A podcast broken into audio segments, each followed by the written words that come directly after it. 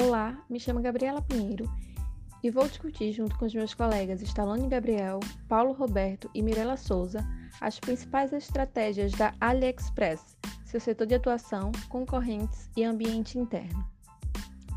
Para entender a história da AliExpress, antes é necessário entender a história do grupo ao qual pertence, o Alibaba. O grupo Alibaba foi fundado em 1999 na China por Ma Yan, mais conhecido como Jack Ma que hoje ocupa a posição de quarto homem mais rico da China, mas que já esteve em primeiro lugar nos anos de 2019 e 2020. A missão do Grupo Alibaba é facilitar a realização de negócios em qualquer lugar, oferecendo infraestrutura para o comércio online e tecnologia de dados para que empresas possam atuar na internet. A história de sucesso deste grupo se deve ao fato de Jack Ma ser um profundo conhecedor da população local e também da peculiar forma de funcionamento da internet chinesa, e, com base nisso, ter um aguçado feeling para o que lançar e onde investir. Mas a China e região ficaram pequenos para o promissor Alibaba, que, dentre os diversos produtos, lançou em 2010 o AliExpress, um braço de exportação da gigante chinesa. A plataforma é o e-commerce internacional do grupo, com vendedores de pequenos a grandes negócios enviando para todo o mundo, exceto para a própria China. A versão em português do AliExpress foi lançada em 2013 e em 2014 o Brasil já era a quarta maior base do site. Em 2017, o AliExpress já era o sétimo comércio eletrônico mais acessado no país. Em agosto de 2021, a empresa abriu sua plataforma para vendedores brasileiros. Em entrevista à Sociedade Brasileira de Varejo e Consumo, Viviane Almeida, gerente comercial do AliExpress Brasil, afirma que o e-commerce brasileiro é uma grande oportunidade de investimento para o AliExpress, o que fez do Brasil o primeiro país das Américas e o sexto no mundo a receber essa modalidade de venda interna.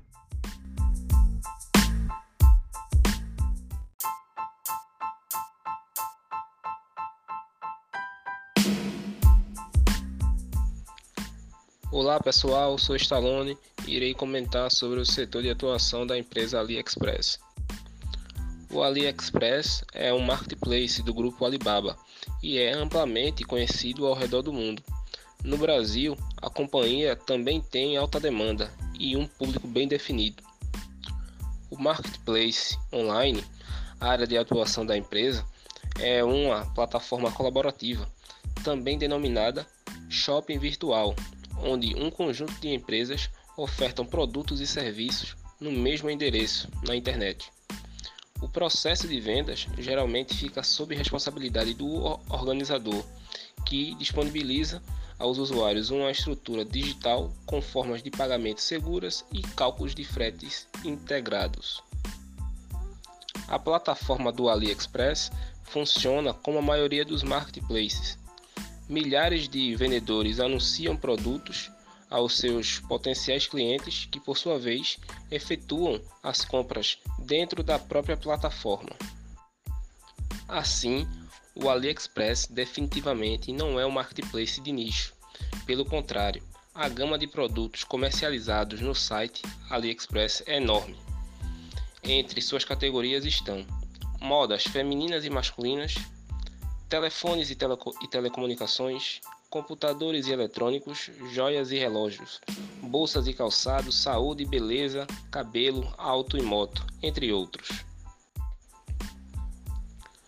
Contudo, apesar da diversidade de produtos e do nome conhecido, o marketplace ainda é visto de forma mais restrita entre os brasileiros, ou seja, o público principal do AliExpress Brasil são jovens com maior poder aquisitivo, Segundo o diretor-geral do AliExpress no Brasil, em entrevista a exame, cerca de 60% dos, dos usuários possuem idade abaixo de 30 anos e compram em torno de R$ 1.900 mensalmente com compras feitas pela internet. Entretanto, independentemente disso, o AliExpress tem tido bons resultados no Brasil. A companhia afirma que houve um aumento nas vendas de até 130% em algumas categorias no ano passado. Com isso, 2020 foi considerado como o melhor ano para, o, para a empresa nos últimos 10 anos. Então, o mercado de marketplace no Brasil em 2019 apresentou um crescimento de 13%, enquanto a média do e-commerce foi de 12%. Em relação ao faturamento, o comércio eletrônico no país, como um todo, faturou quase 27 bilhões, enquanto a receita de marketplace no mesmo período foi de quase 18 bilhões. Nesse contexto, dá para concluir que o marketplace está conquistando cada vez mais simpatizantes e acompanhando o e-commerce brasileiro, proporcionalmente muito maior. Agora irei passar a palavra para Paulo, que irá comentar sobre os concorrentes.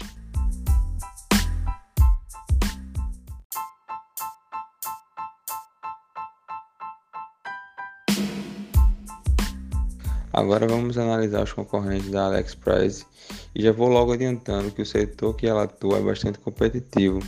Por exemplo, a Wish é uma empresa norte-americana que se apresenta da mesma forma que a AliExpress, vendendo produtos semelhantes e tendo o mesmo público-alvo. Agora, se formos olhar outros players do setor já consolidado pelo mercado, então vamos falar das gigantes como a loja Americanas e a Amazon no entanto, essas últimas vêm perdendo espaço para as outras empresas além da AliExpress, como a Shein, Dell Extreme, entre outras. O mercado de vendas online de fato vem crescendo, sendo assim é importante que a AliExpress trace um plano estratégico a fim de manter a competitividade do mercado, conquistar novos clientes e expandir o seu negócio.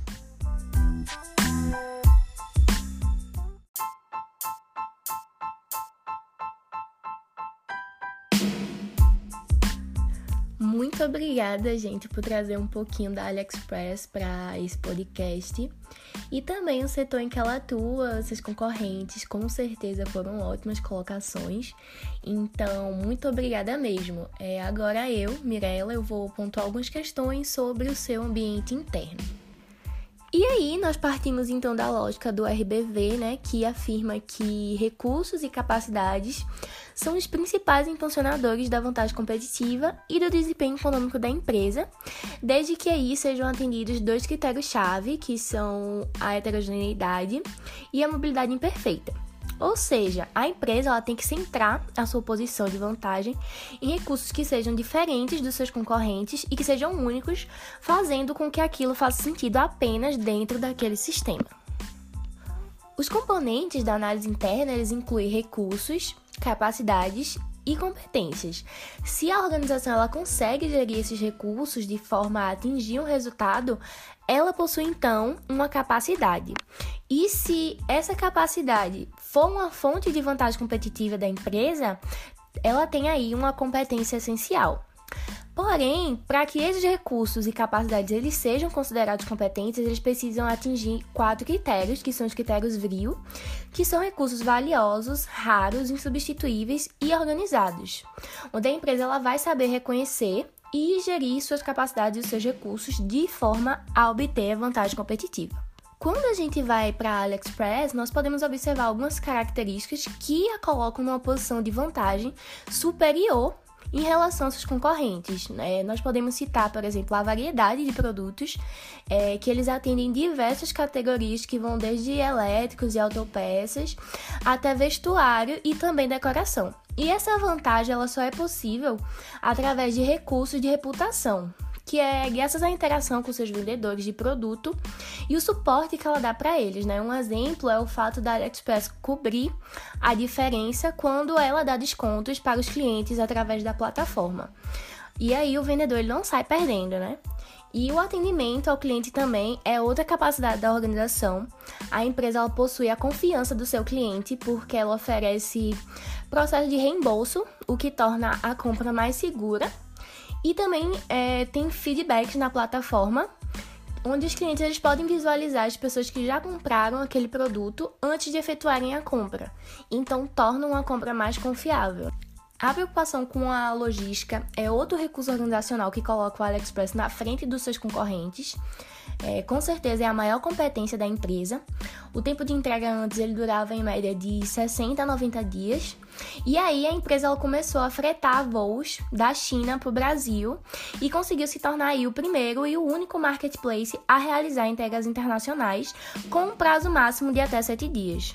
Além disso, desde agosto de 2021, a Intelpost, que é a líder de gestão de envios do Brasil, está realizando uma parceria junto com a AliExpress, fazendo aí o rastreamento dos pedidos da empresa dentro do país, né? E juntas elas têm esse objetivo de otimizar a gestão dos pedidos.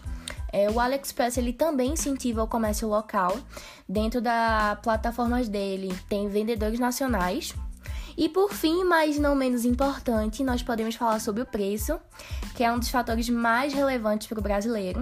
A AliExpress ela possui preços em média de 39,2%, menores que o dos seus concorrentes dentro do país, e também possui parcelamento em até. A gente sabe que o brasileiro adora um parcelamento, né? E além de oferecer isso, eles têm cupons de desconto, promoções de produtos que vêm interessar o usuário e também o frete grátis, que é um dos maiores fatores de desistência de compras online. É, os produtos eles podem chegar a menos de um real, para você ter ideia. Então, com toda certeza, o menor preço é uma competência essencial para a marca. Então foi isso, galera. Espero que vocês tenham gostado. Nós trouxemos um pouquinho aí da história do AliExpress, o seu setor, o seu ambiente interno. Foi uma ótima roda de conversa, mas nós ficamos por aqui. Esperamos vocês na próxima. Até mais.